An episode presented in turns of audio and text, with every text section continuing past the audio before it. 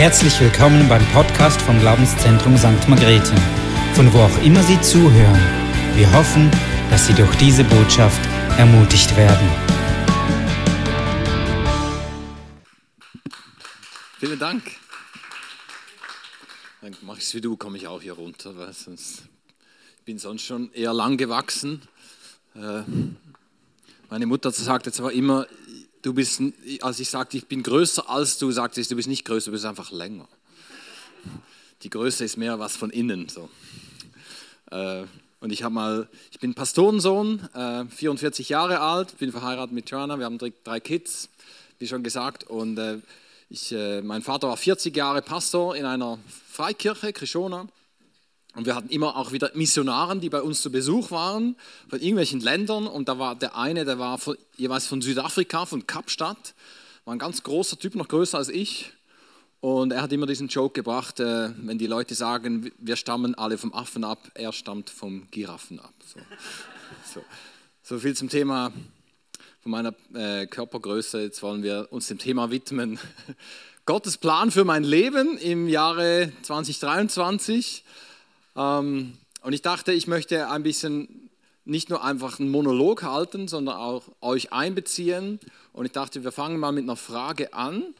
Und zwar, was gibt es Bücher, Geschichten, Filme, wo ihr sagt, das ist so was, das könnte ich, das Buch habe ich schon mehrmals gelesen oder diesen Film habe ich schon zigmal geguckt, weil mir einfach die Geschichte so gefällt. Könnt ihr mal irgendwas rufen, sagen? Marsianer. Ist das ein Buch, ein Film? Beides. Und da geht es um Marsianer, ja. Nein, es geht darum, dass jemand auf dem Mars. Jemand geht auf den Mars, okay. Vergessen, respektive sie müssen notfallmäßig fliehen, haben das Gefühl, er sei tot und er muss überleben. Ah, muss er überleben. Ist das mit Matt Damon? Ja, ja das ist der Film, Marsianer. Okay, sonst? War Room. Okay.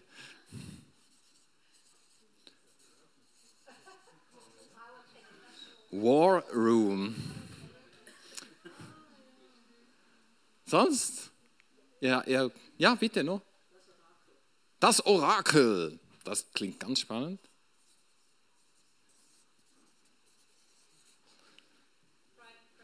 Pride and Prejudice habe ich auch schon gesehen.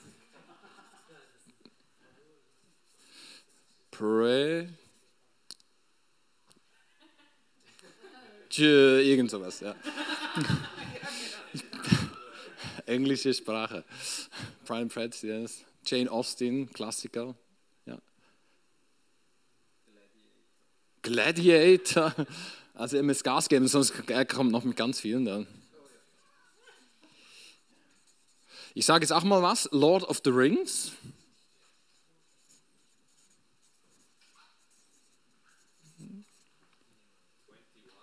21. Schreibst du mal die Zahl? Ja gut, lassen wir es mal bei dem. Ähm, Gerade mal beim 21.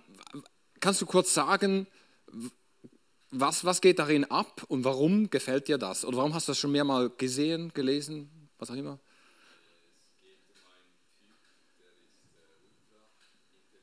Ein intelligenter Typ, ja? Ja.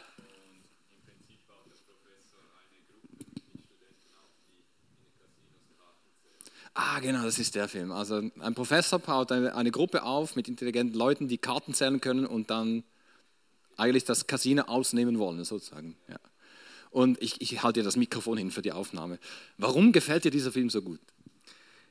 Ich finde, es hat einfach äh, sehr coole Wendungen und es zeigt so auch ein bisschen so gewisse Clinches auf, wo, ja, wo man sich fragt, ist das moralisch noch okay oder was würde ich machen in der Situation? Ähm, ja.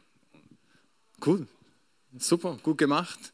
Eine Geschichte, die gut gemacht ist, gut verfilmt ist, die fasziniert uns. Mag noch, noch jemand sagen, warum sie oder er ich gehe mal zu meiner Frau. Frauenquote.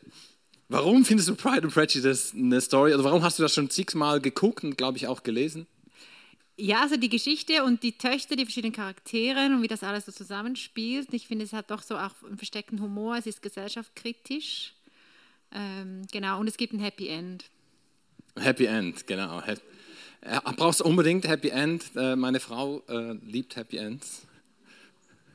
Bei mir muss es nicht immer ein Happy End haben. Ich schaue mehr gerne auch so ein Krimi mal, so ein Tatort äh, zum Abschalten, aber das endet dann nicht immer so schön. ja. Ja, bitte. Das Orakel, da geht es um das Geheimnis der Jubeljahre und wie die sich erfüllt haben bis jetzt und was noch bevorsteht. Happy End, logisch. Genau, ist noch, kommt noch, ist ausstehend, super. Ja, Lord of the Rings, weiß ich noch, habe ich äh, zum ersten Mal geguckt mit dem Bruder von Joanna und der hat ihn schon zigmal gesehen und er hat mir während dem Film immer gesagt, weißt du, das ist jetzt das Bild auf die Kirche, das Bild auf den Heiligen Geist, das Bild auf Gott. Also es war eine theologische Vorführung dieser Film, nebst den hässlichen Szenen mit diesen Orks und allem. Ja, was, auf was will ich hinaus? Wenn wir davon sprechen, Gott hat einen Plan für unser Leben, dann geht es um die Geschichte, es geht um deine Geschichte. Und äh, jeder von uns hat ein Leben geschenkt gekriegt. Wir haben eine Zeitspanne auf dieser Welt, wir wissen nicht wie lange, aber es ist in uns drin dieser Wunsch da, dass aus unserem Leben was wird, dass das nicht sinnlos ist. Wir leben in einer Zeit, ähm, wo schon Teenager unter 20 Jahren eigentlich keine Zukunftsperspektive mehr haben, nicht mehr daran glauben, dass ihr Leben irgendeinen Wert hat, irgendeinen Sinn hat, irgendein Ziel hat. Äh, sehr viel Depressionen, äh, die Psychopharmaka, ähm, Konsum steigt massiv an in den letzten 10, 15 Jahren, das kann man messen. Äh, und da passiert etwas in unserer Gesellschaft und darum glaube ich, ist das auch ein wichtiges Thema, nicht nur einfach Gottes Plan für mein Leben, sondern in unserer Zeit. Weil wir leben in einem Kontext, ja, wo so ein bisschen diese No-Future-Dings ist. Ja?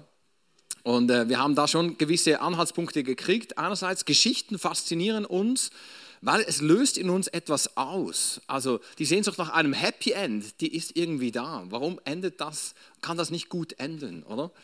Könnte es nicht gut enden? Und ich durfte lernen, auch als Pastor, ich durfte äh, die Bibel studieren und ich habe festgestellt, in der Bibel gibt es ganz, ganz viele tolle Geschichten, die uns helfen, unsere eigene Geschichte zu erkennen, die Gott mit uns schreibt.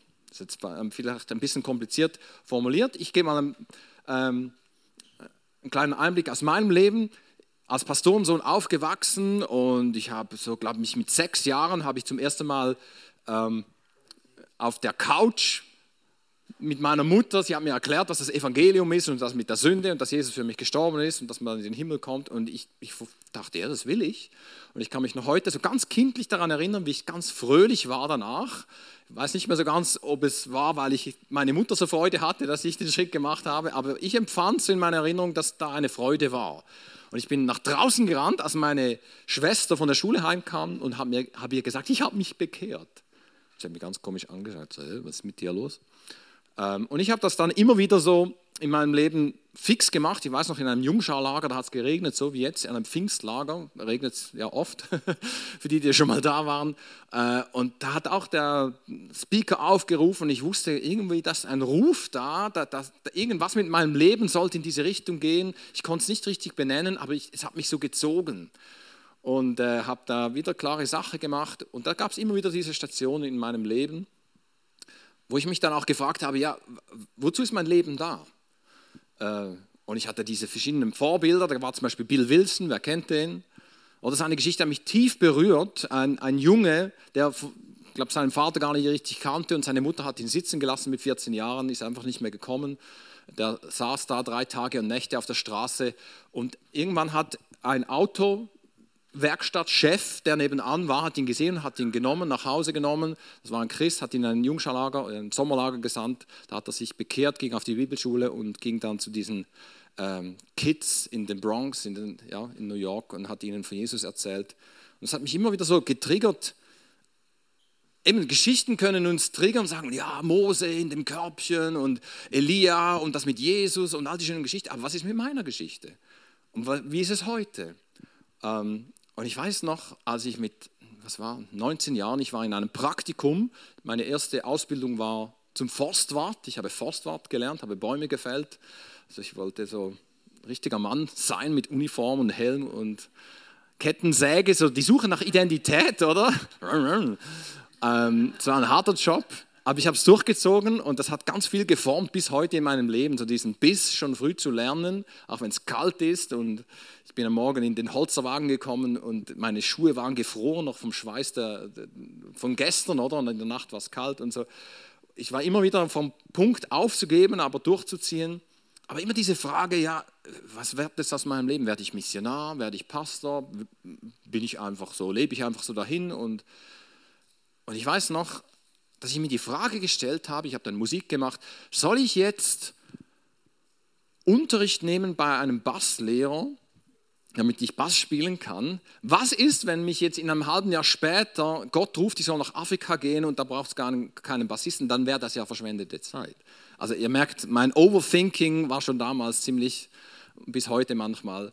Und dann weiß ich noch, ich habe Spätschicht gehabt, habe mich umgezogen und dann äh, bin ich nach draußen gegangen und da war einer, ein Bassist aus der Stadt Schaffhausen, den ich gekannt habe. Und der war Bassist und der war so tiefenentspannt und so. Und der hat auf seine Frau äh, gewartet, die war auch gerade da, hatte Schicht und er wollte sie nach Hause fahren.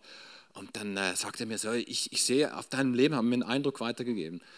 Ich sehe, Gott, Gott hat was Besonderes mit dir vor. Und ich dachte so, wer bist du denn, dass du sowas sagen kannst? Das hast du jetzt sicher einfach gesagt. Ich war sehr kritisch, sehr so, was kann schon Gutes in meinem Leben sein? Er sagt, doch, doch. Dann sagt, habe ich ihn gefragt, warum weißt du das? Er sagt, ja, ich habe da so ein Prophetenseminar besucht.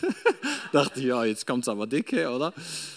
Ähm, und äh, dachte, oh, doch, doch. Und seine Frau kam dann auch und sagt, doch, doch, du, du, hast, du trägst was Besonderes, wir spüren das dachte, okay. Ähm, konnte das fast nicht glauben und trotzdem hat es mich nicht losgelassen. Und dann habe ich ihm, dachte ich, okay, wenn der schon Prophet ist, ich frage ihn mal.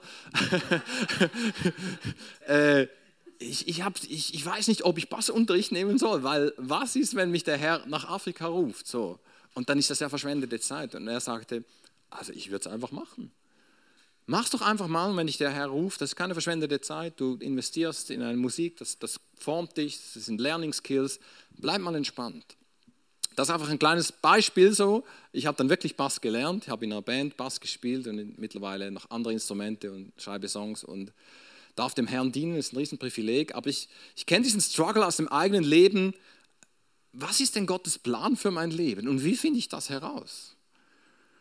Und ja, eben das mit diesen Geschichten, ähm, das ist schon etwas, was mich beeindruckt in unserer Zeit. Also einerseits sagt man, es gibt keinen Gott mehr, oder? Nietzsche, wir haben ihn selbst umgebracht, es gibt ihn nicht mehr. Äh, wir haben eine Gesellschaft ohne Gott und gleichzeitig florieren die Geschichten wie noch nie zuvor.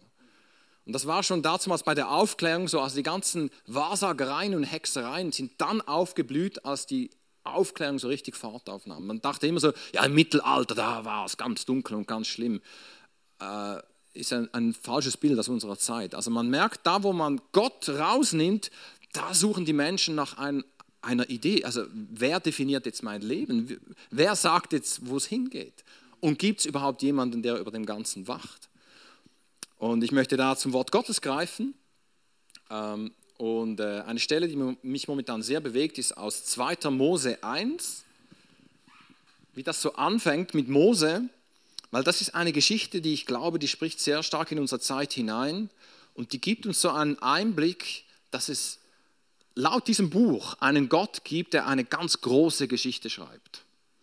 Und ich glaube, da müssen wir anfangen, wenn wir uns fragen, was ist mit meiner Geschichte, mal zu schauen, was ist denn mit der ganz großen Geschichte dieser Welt die Bibel, um das noch vorwegzunehmen, gibt uns eigentlich so im großen Bogen eine Geschichte, eine Story, die fängt damit an, dass Gott das Universum, die Welt, die Menschen, die Tiere, alles schafft, also Schöpfung, mit dem beginnt Und dann, als er den Menschen eingesetzt hat, um diese Schöpfung zu verwalten, äh, wollen die Menschen nichts von ihm wissen. Das ist der Fall, der Sündenfall.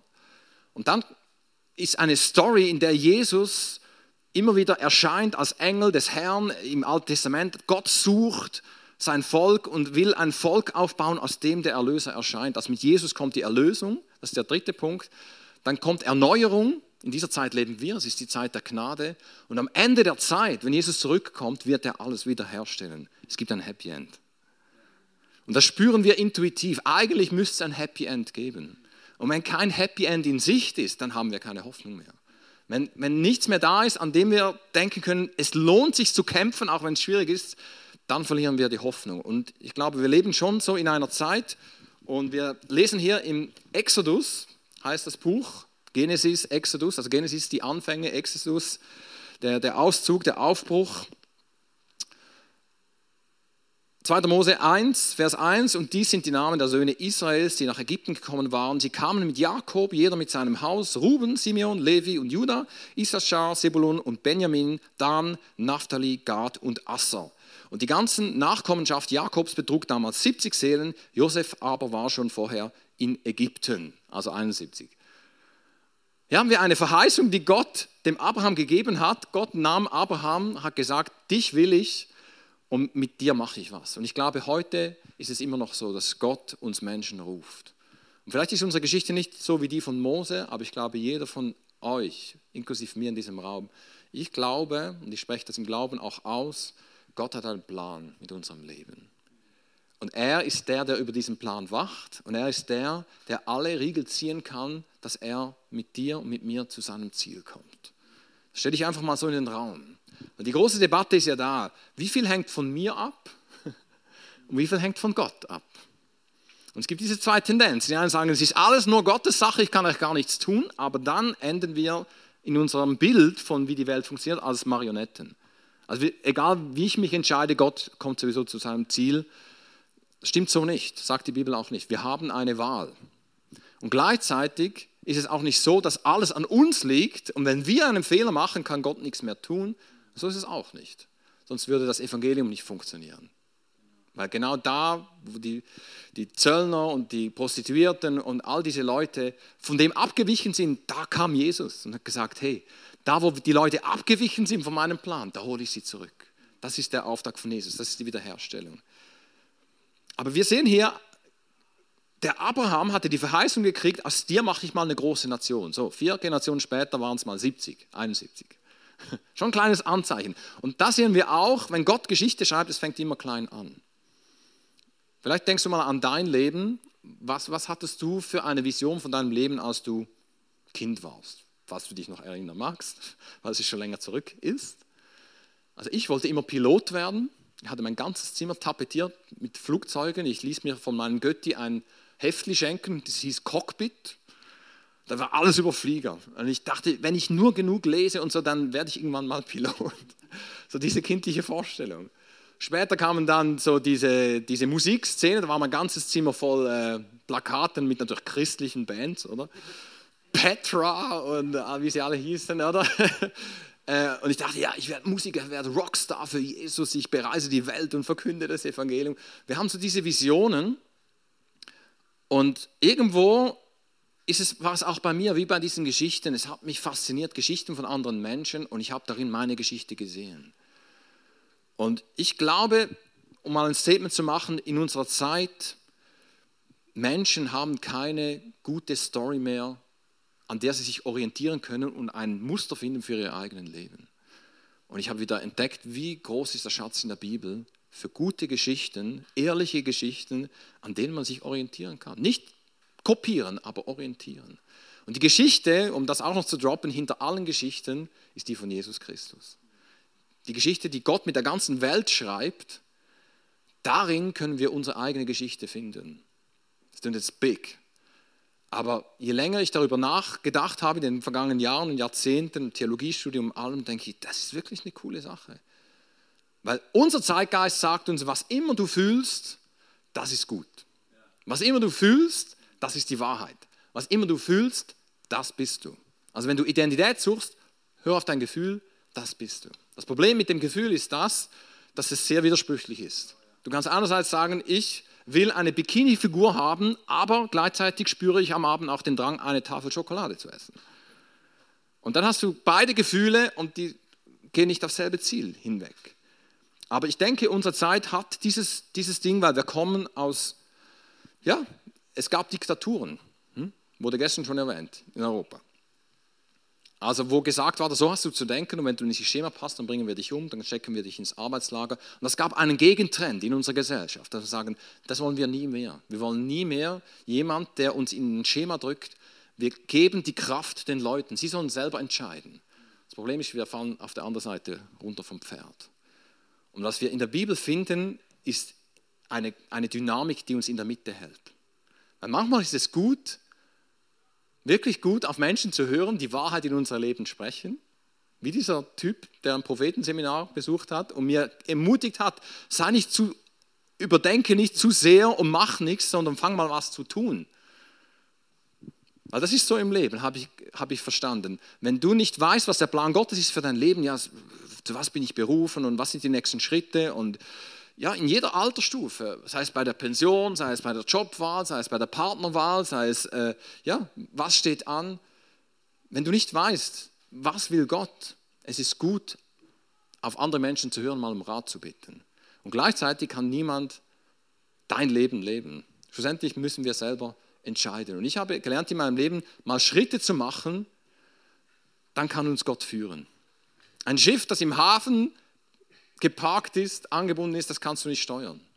Und ich habe mich selbst oft so erlebt. Ich habe versucht, das Richtige zu suchen, habe mich aber nicht bewegt. Und als ich mich anfing zu bewegen, sage jetzt mache ich mal Schritte, jetzt gehe ich mal in den Bassunterricht, dann habe ich eine Band gegründet, dann haben wir einen Jugendgottesdienst gemacht, dann haben wir all diese Dinge gemacht. Ich habe mich angefangen zu bewegen und habe gemerkt, Gott fängt an, mich zu führen. Er gibt mir Hinweise, er, er, schickt Leute mir über den Weg, die mir helfen, die richtigen Entscheide zu fällen. Und es gibt auch Zeitphasen, dann ist das dran und dann kommt zu einem Ende, kommt die nächste Phase. Und so war es auch hier im Exodus. Also es war eine Zeit, als sie da im verheißenen Land waren und dann kam eine Zeit, als Gott sein Volk nach Ägypten sandte. Das hatte Abraham schon prophezeit, deine Nachkommen werden mal in Ägypten sein, 400 Jahre, und dann werde ich sie zurückführen. Das war die Prophetie. Und ich glaube, die hatten sie die hatten sie verinnerlicht. Und dann geschah etwas, als sie da in Ägypten waren. Da kam ein neuer König auf über Ägypten, der nichts von Josef wusste, weil Josef starb und alle seine Brüder und jene ganze Generation. Aber die Kinder Israels waren fruchtbar, regten und mehrten sich und wurden so zahlreich, dass das Land von ihnen voll wurde. Da sprach der Pharao zu seinem Volk, siehe, das Volk der Kinder Israels ist zahlreicher und stärker als wir. Wohlan, lasst uns kluge Maßnahmen gegen sie ergreifen, dass sie nicht zu viele werden. Sie könnten sonst, wenn sich ein Krieg erhebt, womöglich zu unseren Feinden übergehen und gegen uns kämpfen und aus dem Land ziehen. Also hier sehen wir einen König, der hat Macht und der hat vergessen, was Josef für ganz Ägypten getan hat. Und das finde ich so typisch Mensch. Ich kann sagen, ja, der böse Pharao. Aber ich habe gemerkt, ich bin oft auch wie der Pharao. Da haben Menschen Gutes getan in meinem Leben und ich, ich vergesse die einfach. Ich vergesse, dass die mich geschützt haben, dass die mich geprägt haben, dass die mich an mich geglaubt haben, als ich es nicht geglaubt habe. Und das ist ein wichtiger Punkt, den David aufgreift im Psalm 103. Lobe den Herrn meine Seele und vergiss nicht, was er dir Gutes getan hat. Also wenn du nicht weißt, wie es weitergeht, dann schau mal zurück. Was hat denn Gott schon Gutes getan in deinem Leben? War er dir treu, als du untreu warst? Hat er dich gesucht, als du verloren warst? Hat er dich gereinigt und, und wiederhergestellt, als du kaputt warst, von der Sünde zerfressen? Und wenn du sagst, ja, das stimmt eigentlich, darin liegt die Kraft und das Vertrauen zu sagen, okay, wenn es Gott gut gemeint hat bis hierher, können wir vielleicht ein bisschen davon ausgehen, dass er auch einen Plan hat, wie es weitergeht. Dass er mir sagen kann, was die nächsten Schritte sind. Vielleicht weiß ich nicht alles, was kommt, aber ich weiß die nächsten Schritte. Das ist der Glaube von Abraham, als Gott ihm sagte, zieh aus und ich zeige dir, wo es hingeht. Beweg dich mal und ich zeige es dir dann. Und ich stelle in meinem Leben oft fest, ich bin Y-Generation, 79 geboren, ich bin aufgewachsen im Überfluss, ich gehe in den Coop 100 verschiedene Tafeln Schokolade, die ich auswählen kann. Ich bin, ich bin es gewohnt, dass ich auswählen kann und genau das Richtige für mich wählen kann. Ich bin mir gewohnt auch, ich durfte eine gute Schule besuchen, gutes, solides Zuhause zu haben. Ähm, mir ist eigentlich das meiste gelungen im Leben auf Anhieb, so äh, die Prüfungen und die Fahrprüfungen und so, äh, die Abschluss, Lehrabschlussprüfungen. Ich wurde dann Krankenpfleger, ich, ging auch soweit ganz gut. Ähm, aber ich bin mir gewohnt, dass ich es unter Kontrolle habe und dass ich weiß, was als nächstes kommt, so im natürlichen Leben. Aber das, was, was wir beim Abraham sehen, ist, er bewegt sich und er weiß nicht, was kommt. Und ich stelle fest, ich glaube, das ist etwas, das wir heute ganz neu brauchen.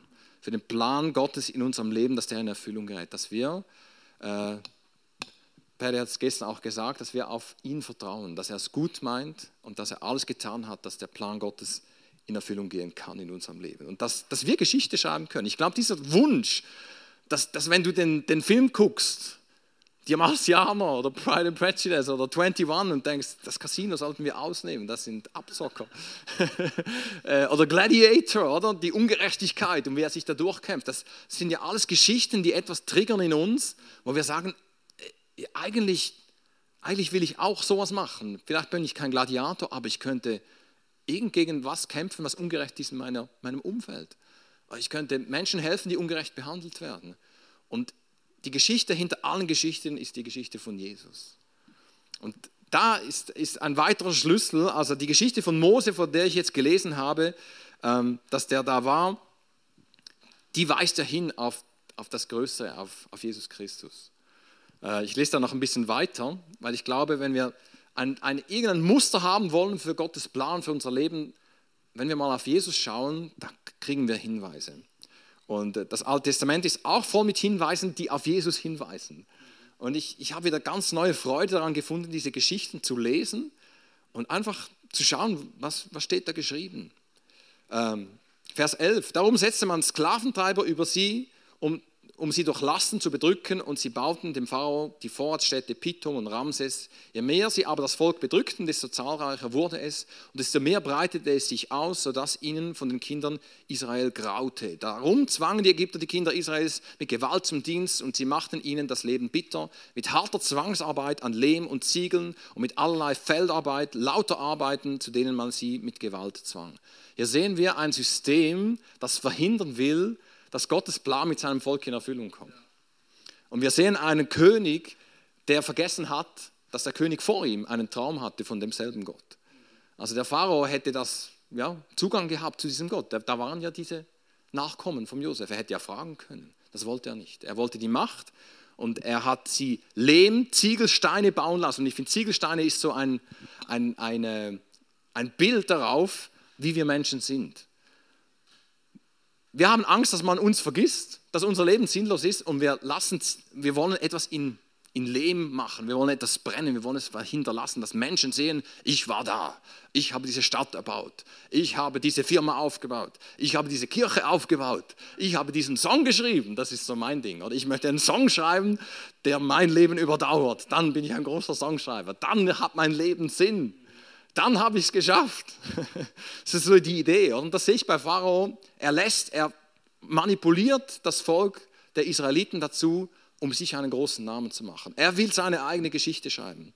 Aber er vergisst, dass es einen Gott gibt, der im Ganzen seine Geschichte schreibt. Und an dem kommt er nicht vorbei.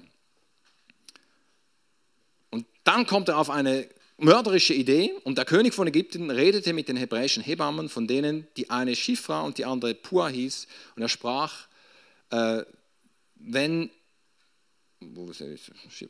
wenn ihr die Hebräer, Hebräerinnen entbindet, so seht auf die Stelle nach, wenn es ein Sohn ist, so tötet ihn, wenn es aber eine Tochter ist, so lasst sie leben. Aber die Hebammen fürchteten Gott und taten nicht, was ihnen der König von Ägypten befohlen hatte, sondern, ließ die, sie, sondern sie ließen die Knaben leben. Da ließ der König von Ägypten die Hebammen rufen und fragte sie, warum tut ihr das, dass ihr die Knaben leben lasst? Da antworteten die Hebammen von Pharao, nun, die hebräischen Frauen sind nicht wie die ägyptischen, sie sind lebhafter.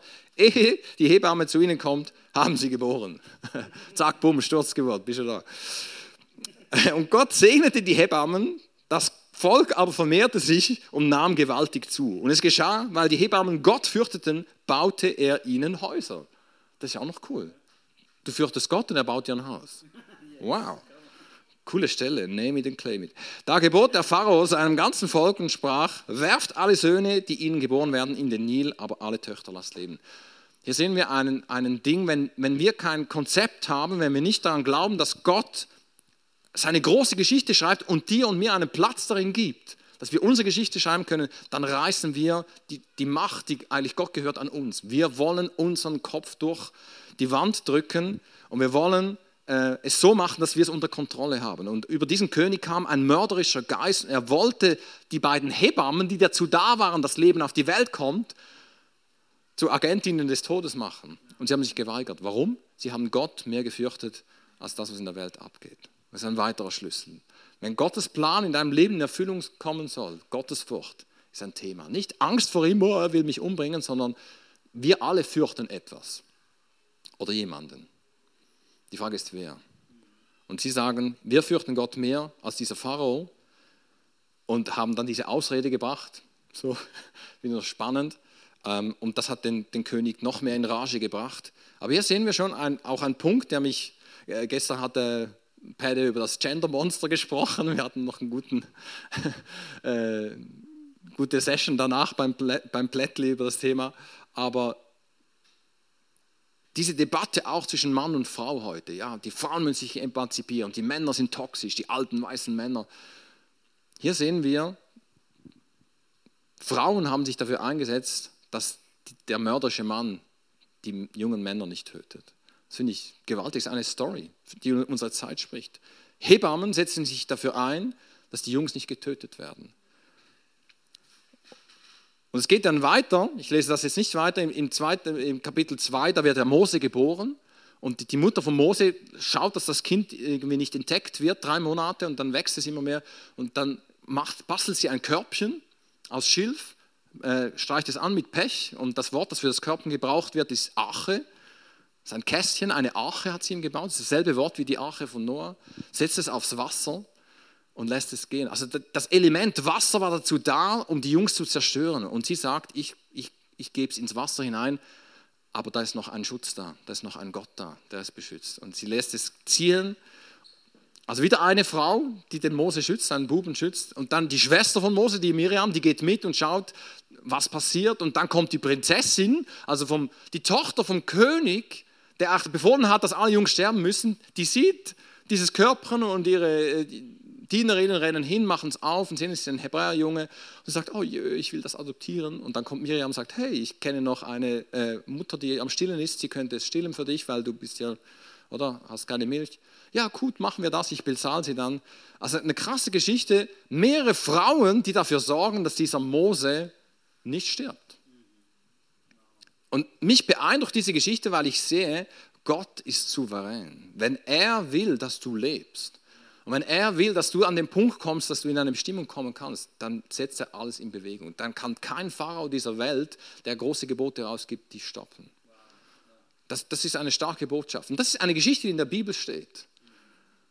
Und ich habe gemerkt, je mehr ich mich von der inspirieren lasse, da kommt Glauben. Glauben kommt aus dem Wort Gottes. Glauben kommt daraus, dass wir sehen, Gott hat es getan und er kann es noch einmal tun. Gott hat es beim Volk Israel getan, er kann es auch heute tun. Und wir sind hier nicht in einer Situation, dass wir einen, einen Bundesrat haben, der uns Ziegel äh, machen lässt. Wir haben auch unsere Probleme und Herausforderungen im Land, aber wir leben noch in einer Freiheit als Volk Gottes. Aber wir sehen sogar, auch wenn es noch schlimmer kommt, und wir haben das gestern Abend gehört, ist diese Vermutung da, dass es nicht einfacher wird in Europa, Gott nachzufolgen und, und seinen, seinen Plan auszuführen, aber wir dürfen sehen, über die Jahrtausende hinweg, Gott war immer treu. Und sicher, die einzelnen Schicksale sind teilweise tragisch, aber Gott hat uns nie versprochen, dass alles wie im Paradies ist, wenn wir hier sind, aber er hat uns versprochen, er lässt dich und mich nie im Stich ich bin immer bei euch. Oh, jetzt kommt das Licht. Halleluja, das ist die richtige Stelle. Bin immer bei euch und es werde Licht und die Dunkelheit flieht. Halleluja. Das ist auch äh, Storytelling, oder? Wie im Theater.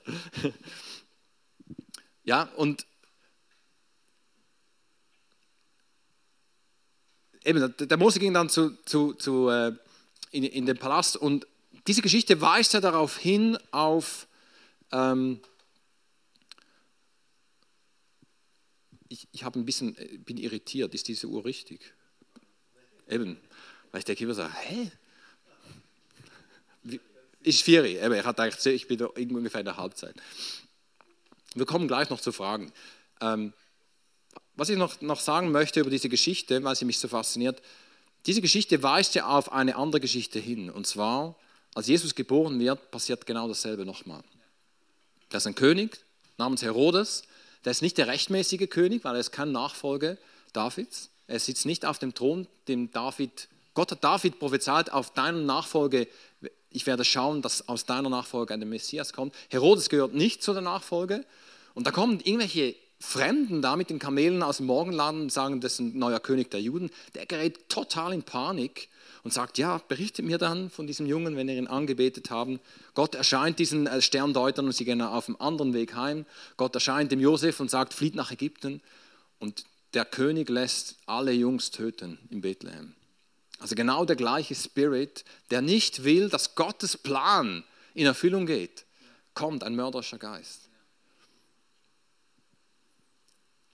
Und wir sehen in Jesus jemand, der von Gott beschützt ist, aber auch der nicht bewahrt wurde, zu sterben. Am Schluss ist er gestorben, aber nicht ohne Sinn.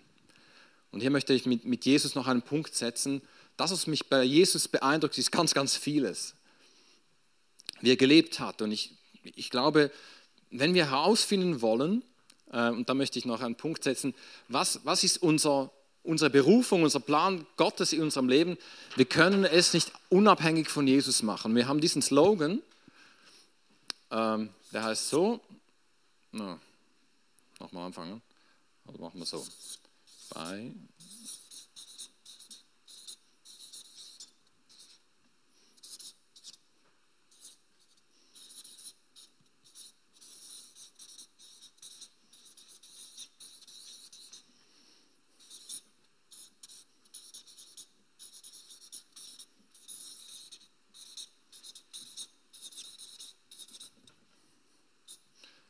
Erstens bei Jesus sein, zweitens wie Jesus werden und drittens tun, was Jesus tat. Ist etwas, das mich sehr triggert, weil ich realisiert habe, in meinem Leben realisieren durfte, ohne Jesus werde ich nie herausfinden, was der Gottes Plan ist für mein Leben. Vielleicht ein, paar Fragmente schon, weil Gott eben spricht auch zu Pharao in Träumen, er, er kann zu jedem sprechen. Aber wenn ich herausfinden will, was ist der Plan Gottes für mein Leben, ganz konkret, es geschieht nur in dem, dass ich nah bei Jesus bin. Das heißt in Markus 3,14, Jesus rief die zu sich auf einen Berg, die er bei sich haben wollten, und sie sollten ständig bei ihm sein. Und das war das Muster eines Rabbis. Und ich habe mich ganz neu mit Jesus als Rabbi beschäftigt. Also er, wenn wir heute Jesus, nein, ich muss es anders sagen, wenn wir vor 2000 Jahren leben würden und wir würden Jesus sehen, als erstes, was wir sehen würden, ist, er ist ein Rabbi. Er tritt als Rabbi auf, er tritt als Lehrer auf und er hat Jünger. Und das war ein Muster, das gab es äh, viele. Also auch die Griechen hatten, hatten Schüler äh, und hatten so diese Lehrer-Schüler-Verhältnis. Aber das Ziel war das, das haben wir heute in der Schweiz, gibt es dieses Berufsbildungssystem. Ich, mein Sohn ist jetzt 13 und wir durften so eine Information gehen, wie das so läuft mit Lehrstellensuche und, und so weiter und so fort und Studium und was man alles machen kann. Und ich habe festgestellt, die Schweiz hat ein gutes Bewusstsein dafür, wie das Lehrmeister-Lehrling-Verhältnis funktioniert.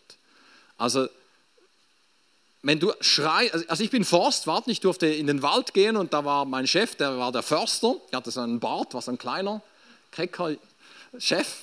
Äh, und dann waren die zwei Arbeiter, der eine war der Vorarbeiter, der andere der normale Arbeiter. Ähm, und ich habe drei Jahre in diesem Betrieb gearbeitet und ich habe nicht nur das Handwerk gelernt, so ganz faktisch, sondern ich habe angefangen, sie nachzuahmen. Ich habe gesehen, wie machen sie es und ich habe es ihnen nachgemacht. Und sie haben mir zugeschaut und gesagt, so kannst du es besser machen. Wir haben natürlich auch in der Berufsschule gelernt, wie gehen die Dinge. Und ich glaube, wir haben heute in den Kirchen verlernt, dass Jesus Nachfolge genau das ist. Unsere Kirchen ähneln viel mehr einem Hörsaal an einer Universität. Das ist nicht falsch. Jesus hat auch gelehrt, Bergpredigt und so. Aber wenn wir schauen, was hat Petrus, Johannes, Jakobus und all die Jünger, was haben die gemacht? Sie haben Tag und Nacht mit ihrem Rabbi verbracht. Sie waren so in seiner Nähe und das Ziel eines Schülers, der einem Rabbi nachfolgt, war das, ich will so werden wie mein Rabbi.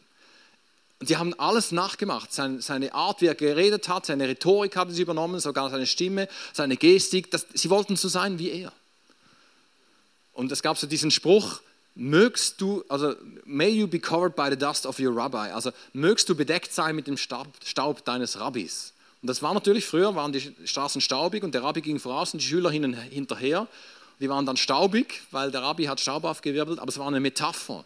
Möge das, was dein Rabbi aufwirbelt, auf dich kommen, sodass du wirst wie er. Und das hat mich, das hat mich tief bewegt in den letzten ein, zwei Jahren, wo ich gedacht habe, wow, wie sind eigentlich unsere Kirchen gebaut? haben wir einfach tolle Hörsäle, wo wir viel Information, Kopfwissen vermitteln. Das ist gut, das ist nichts Falsches. Aber wie funktioniert das denn mit der Nachfolge? Bin ich überhaupt ausgerüstet als Pastor? Rüste ich meine Leute aus, dass sie lernen, bei Jesus zu sein? Dass sie lernen, Jesus in ihren Alltag mit einzubeziehen? Dass sie lernen, in der Gegenwart von Jesus Zeit zu verbringen? Dass sie lernen, auf die Stimme von Jesus zu hören? Johannes 10. Meine Schafe hören meine Stimme. Meine Schafe kennen meine Stimme. Kennen wir seine Stimme? Kann ich unterscheiden, ist es Gott, ist es nicht Gott? Das ist ja basic. Und bei uns ist, ja, Mann Gottes, hast du noch ein Wort für mich? Aber das, ist das, das war das Ziel von Jesus mit seinen Jüngern. Sie sollten so werden wie er. Sagte, oder? Als, als Jesus die Jünger berief, äh, Petrus, oder? Folgt mir nach. Ich will euch zu Menschenfischern machen. Habe ich immer gedacht, das ist so ein, ja, das ist ein Joke. Ja, jetzt seid ihr da die Fischlein am Fischen im See Genezareth und danach tun wir Menschenfischen. So. Aber es war eine Metapher, habe ich herausgefunden. Ein Menschenfischer war so ein, ein, ein, ein Wort für einen Rabbi, der deine ganze Vorstellungskraft in Beschlag nehmen kann. Also wenn du ihm zuhörst, dann dachtest du, wow, krass, was der bringt. Also es gibt so Leute, Timothy Keller ist für mich so einer, John Comer. Wenn ich den zuhöre, ich kann, ich kann nicht mehr aufhören. Das zieht mich so rein, weil sie haben so diese Art, die Welt und Gottes Wort zu öffnen und, und, und mein Herz zu durchbohren mit der Wahrheit, dass ich sage, oh krass, das, ich muss mein Leben ändern. Das was, war, was Jesus sagte. Sagte, look, Petrus, wenn du mir nachfolgst, folg mir nach, ich werde dich zu einem Typen machen, dass wenn du deinen Mund aufmachst, dass Menschen durchbohrt werden. Und genau das ist geschehen am Pfingsten. Petrus dachte, ich bin ein Fischermann, ich, ich werde das, habe das Boot von meinem Vater übernommen, das Netz von meinem Vater übernommen, ich habe alles das übernommen, er kannte das Muster, oder ich übernehme die Skills von meinem Vater. Und jetzt ruft mich einer und man muss wissen, äh, Rabbis, die haben nur die Besten von den Besten genommen. Also man kann davon ausgehen, dass die guten Schüler und die guten Rabbis, die konnten die größten Teile vom Alten Testament auswendig zitieren. Die haben nichts anderes gemacht, als Monat, Monat, Woche für Woche, Monat für Monat, diese ganzen Texte vom Tora auswendig zu lernen und zu zitieren. Und, und man kann davon ausgehen, wenn Jesus was gelehrt hat und eine Bibelstelle zitiert hat, dann haben wir alle gewusst, was der Kontext ist. Das war die, der jüdische Kontext. Und da kommt einer und beruft einen Fischer, der keine Ausbildung hat. Also, wenn ich Petrus gewesen wäre, ich hätte auch gesagt, ich folge dir nach, weil das ist die Chance deines Lebens. Und Jesus geht ja noch weiter und sagt, wer immer mir nachfolgen will, das ist wie wenn einer schreiben würde, ein Harvard-Professor auf Twitter, oder das heißt ja Ex, äh, könnt alle ein Stipendium haben an der Harvard University, was? Kein Hochschulabschluss, kein Problem, schreibt mir einfach Privatnachricht, ich lasse dich rein. Also so war das. Jesus sagte, wer immer mir nachfolgen wird, wer immer einem Rabbi nachfolgen wird, das war das Größte, was es gab für einen Juden, einem Rabbi nachfolgen, wer immer mir nachfolgen will, und dann kommt der Preis. Der nehme sein Kreuz auf sich täglich und folge mir nach. Und, und da sind wir wieder beim Plan Gottes für mich ist das eine krasse Gegenbotschaft für unsere Zeit, die mich sehr beeindruckt. Heute heißt es, du musst dich entfalten können. Du musst dich finden. Du musst herausfinden, wer du bist. Und Gott ist für dich da. Und Gott segnet deine Pläne. Und Gott schaut, dass es dir gut geht. Gott schaut, dass du versorgt bist. Ja, das macht er. Aber die, das Muster, das wir in der Bibel lesen, und darum ist es so wichtig, dass wir die Bibel lesen, ist, dass wir so werden wie er. Dass wir nachfolgen, wohin er geht. Dass wir lernen, in seiner Gegenwart zu sein. Und dann finden wir heraus, was ist sein Plan für uns. Der Plan, der Schlüssel für, für Gottes Plan für unser Leben finden wir heraus, wenn wir bei Jesus sind. Und das habe ich ja, wieder ganz neu für mich definiert und habe es angefangen bei uns in der Kirche reinzubringen. Und ich habe gemerkt, es, ich, es, es fällt auf, auf, auf fruchtbaren Boden. Die Leute suchen das. Sie wollen wissen, wie funktioniert das Leben mit Gott? Wie kann ich in unserer Zeit nah bei Jesus sein? Und das Hauptproblem ist die Zeit. Wir haben eigentlich keine Zeit für das. Das, wo ich am meisten kämpfe damit, ist Zeit rauszunehmen, die nur Gott gehört. Natürlich sagen wir, wir wollen im Alltag mit Gott leben und Gott ist immer da. Halleluja, das ist eine wichtige Botschaft. Aber es wäre wie, wenn ich mit meiner Frau ständig zusammenleben würde und wir hätten nie Zeit, um einfach so ohne irgendjemand miteinander zu reden. Oder wir würden auch nicht im selben Zimmer schlafen und wir wären immer da, aber hätten gar keine Gemeinschaft. Und wir können so mit Gott leben. Das ist ein sehr pragmatisches Leben. Aber Zeit mit Gott zu verbringen und sagen, ja, Gott, was möchtest du eigentlich? Jesus, was möchtest du von meinem Leben? Heiliger Geist, was möchtest du von mir? Und ich bin mir überlegen, wie, wie können wir auch Kirche weiterentwickeln, um solche Zonen zu schaffen. Wir haben angefangen, Gebetsraum nennen wir das, wo einfach mehrere Stunden hintereinander wird unser Kirchensaal zu einem Gebetsraum teilweise nur Soaking Music, teilweise ist, ist, ist Fürbitte, teilweise ist jemand am Klavier und betet Gott an. Und ich will Raum schaffen, einfach mal in der Kirche, um dieses Muster irgendwie auszuprobieren. Was bedeutet es, bei Jesus zu sein? In seiner Gegenwart zu verweilen, um mal alles andere wegzulegen. Halte ich das überhaupt aus?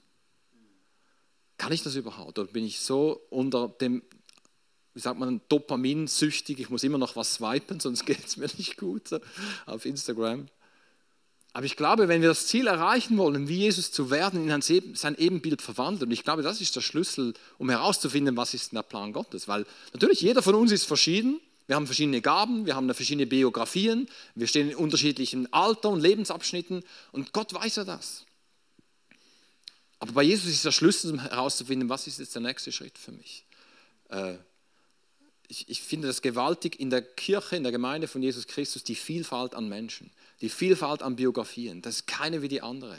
Natürlich gibt es Ähnlichkeiten und so, aber wie das möglich ist, dass wir alle Jesus nachfolgen können und indem, dass wir bei Jesus sind, finden wir individuell heraus, was ist für mich der nächste Schritt. Und gleichzeitig ist es ja nicht so, dass wir alleine Jesus nachfolgen, sondern miteinander. Darum hat Jesus nicht nur einen Jünger, sondern er hatte zwölf Apostel und dann gab es noch ganz viele Jünger, die ihm auch noch nachfolgten. Oder? Da waren dann 120 im, im Obergemach und 500 Brüder haben Jesus gesehen nach der Auferstehung, sagt Paulus. Da gab es noch viel mehr Jünger und auch Jüngerinnen. Wo sind die Ladies? Jesus war seinerzeit weit voraus. Aber wenn das Ziel da ist, wie Jesus zu werden, wir können nicht, ich kann nicht als Forstwart-Jüngling so werden wie mein Lehrmeister, wenn ich nicht Zeit mit ihm verbringe. Und das sehe ich einen ganz großen Schlüssel, wenn wir vom Plan Gottes für unser Leben sprechen. Ich glaube, in unserer Zeit eines der Mangel, die wir haben, ist zweckfreie Zeit mit Gott. Wo es nicht darum geht, dass ich Fürbitte mache oder dass ich äh, irgendwas von Gott erwarte oder ein Bild habe, einen Eindruck oder ich brauche jetzt eine Ermutigung oder Heiliger Geist, ich brauche Heilung. Das ist alles gut aber einfach mit Gott zusammen sein. Das, ich, für mich sind das die schönsten Zeiten mit meiner Frau. Sag's mal so. Wenn wir irgendwo hingehen, letztes Jahr waren wir in Roma, war wunderschön, wir sind durch die Straßen geschlendert und es, wir hatten eigentlich nichts auf dem Programm. Wir haben dann spontan entschieden, ja, was würdest du gerne sehen? Okay, gehen wir dahin und so. Und dann entstehen Gespräche, die sonst nie entstehen. Es ist kein Druck, es ist kein Ziel, es ist nicht Deadline, es ist, es ist einfach, wir haben zweckfreie Zeit, zu Hause läuft alles gut, solange wir nichts hören, ist alles gut. So die Abmachung, müssen wir auch nicht ständig nachfragen, geht es den Kindern gut. Und da entstehen plötzlich Gespräche, da, da, fangen wir an, entspannt zu werden, fangen wir an, unser Herz zu teilen, fangen auch Themen vielleicht anzusprechen, die wir schon lange mal wollten. Und das braucht es einfach. Und ich glaube, unsere Zeit, wenn, wenn, wenn der Teufel dich und mich nicht davon abhalten kann, mit Gott zu leben, dann wird er schauen, dass du überfüllt bist mit Arbeit dass dir diese Zeiten abhanden kommen.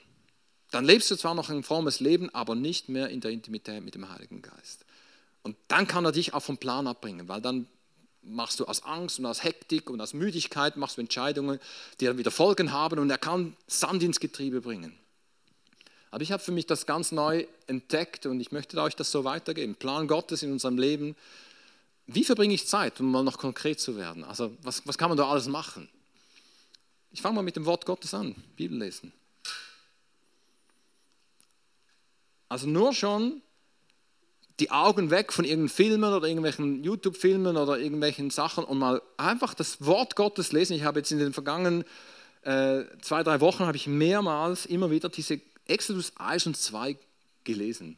Also ja, 2. Mose 1 und 2. Einfach diese Geschichte und, und darüber nachsinniert und habe mal eine Predigt darüber gehalten, habe mit meiner Frau darüber gesprochen, habe hab, hab in der Kleingruppe darüber gesprochen und einfach so mal wo zu verweilen und zu sagen, wo, wo ist jetzt Gott? Das zweite würde ich sagen, Sabbat einhalten. Das haben wir gestern Nachmittag, die, die schon dabei waren. Sabbat ist für mich ein Konzept, das ist radikal für unsere Zeit. Einen Tag, 24 Stunden mal all das, was du sonst machst, mal aufhören. Handy abschalten, Computer abschalten. Also das ist jetzt meine, meine, meine Herausforderung, sonst bin ich immer irgendwo online. Das, was du sonst immer machst, mal runterfahren und Zeit verbringen mit deinen Liebsten, deinen Nächsten, ein gutes Essen essen. Man kann auch einen schönen Film gucken oder in die Natur gehen, mal entspannen, Gottes Wort lesen, in den Gottesdienst gehen oder mal 24 Stunden all das unterbrechen, was du sonst machst. Das ist, das ist eine Killerstrategie. Und die ist schon Jahrtausende alt. Also die, die gibt es schon seit der Erschöpfung dieser Welt. Und ich denke mal, wie blöd bin ich eigentlich, dass ich denke, sogar als Pastor, ja, ich muss halt noch, ich bin noch Pastor. Ich habe ja Verpflichtungen und die Chefin brauchen mich. Drittens, Stille und Einsamkeit. Glaube ich auch eine ganz eine Killerübung für unsere Zeit. Wenn wir Gottes Plan für unser Leben, wo wir da in der Nähe sein wollen, wenn wir sehen wollen, was sind die nächsten Schritte, sich mal rausnehmen, in die Stille gehen, auch alleine mit Gott sein können. Das hat Perde auch gestern Abend gesagt. Wenn wir das nicht können, dann sind wir in Gefahr, dass wenn Gottesdienste plötzlich ausfallen, weil Corona-Krise ist oder sonst was kommt, dass wir gar nicht mit Gott, wir wissen gar nicht mit Gott leben. Das ist ein Schlüsselerlebnis aus, auch aus meinem Leben. Ähm, als ich mit 19, 20 die Ausbildung als Krankenpfleger anfing, ähm, war ich nicht mehr in der Jugendgruppe, weil ich hatte dann Spätschicht und Nachtschicht und, und solche Dinge. Und mein Glaubensleben hat nicht mehr funktioniert ohne mein Umfeld. Und das ist ein gutes und ein schlechtes Zeichen. Weil es ist gut, wenn wir ein gutes Umfeld haben, das uns hilft und stabilisiert. Das ist wertvoll. Und gleichzeitig, wenn ich nicht mit Gott alleine sein kann, dann stimmt etwas nicht in meinem Leben. Ja, es gäbe noch viele andere Dinge, die man trainieren kann. Fasten habe ich auch ausprobiert. Das ist auch eine krasse Übung. Mal nichts mehr zu essen, nur noch zu trinken und du, du kommst völlig runter. Du verlangsamst dich total. Du, du komm, viele Dinge magst du gar nicht mehr tun, um mal so Gott zu begegnen. Das sind Dinge, die gibt es schon seit Jahrtausenden. Aber wenn wir all diese Dinge, die wir tun, auch Gottesdienst feiern, äh, Heartbreak-Konferenz feiern, Breakout-Session machen, diese, diese Triade möchte ich euch mitgeben. Wenn es um Gottes Plan geht für euer Leben, wenn ihr nicht mehr wisst, wo ansetzen, wenn ihr Fragen habt, wie geht es weiter, mal dich fragen, wie, wie sieht es aus mit meiner Zeit mit Jesus? Verbringe ich Zeit mit Jesus? Und habe ich im Fokus in meinem Leben so zu werden wie er? Was bedeutet das überhaupt? Weil da drin, im Werden wie er, werden wir herausfinden, was ist sein Plan für unser Leben, was sind die nächsten Schritte. Das Ziel, tun, was Jesus tat, das war das Ziel, das er hat mit seinen Jüngern. Ihr sollt mal Menschenfischer werden. Ihr sollt mal so Rabbis werden, Jünger und eigene Jünger machen. Oder? Ähm, ja. Ich könnte auch ganz viel sagen. Es, es, sprudelt bei mir, aber ich möchte hier einen Stopp machen und äh, noch öffnen für Fragen. Ja falls es irgendwelche gibt. Ich habe euch komplett niedergewalzt. Tut es mir leid. ja. Irgendwelche Fragen zum Thema oder Verständnisfragen oder oder denkt ihr noch, ich will nur noch einen Kaffee trinken? Ist auch gut.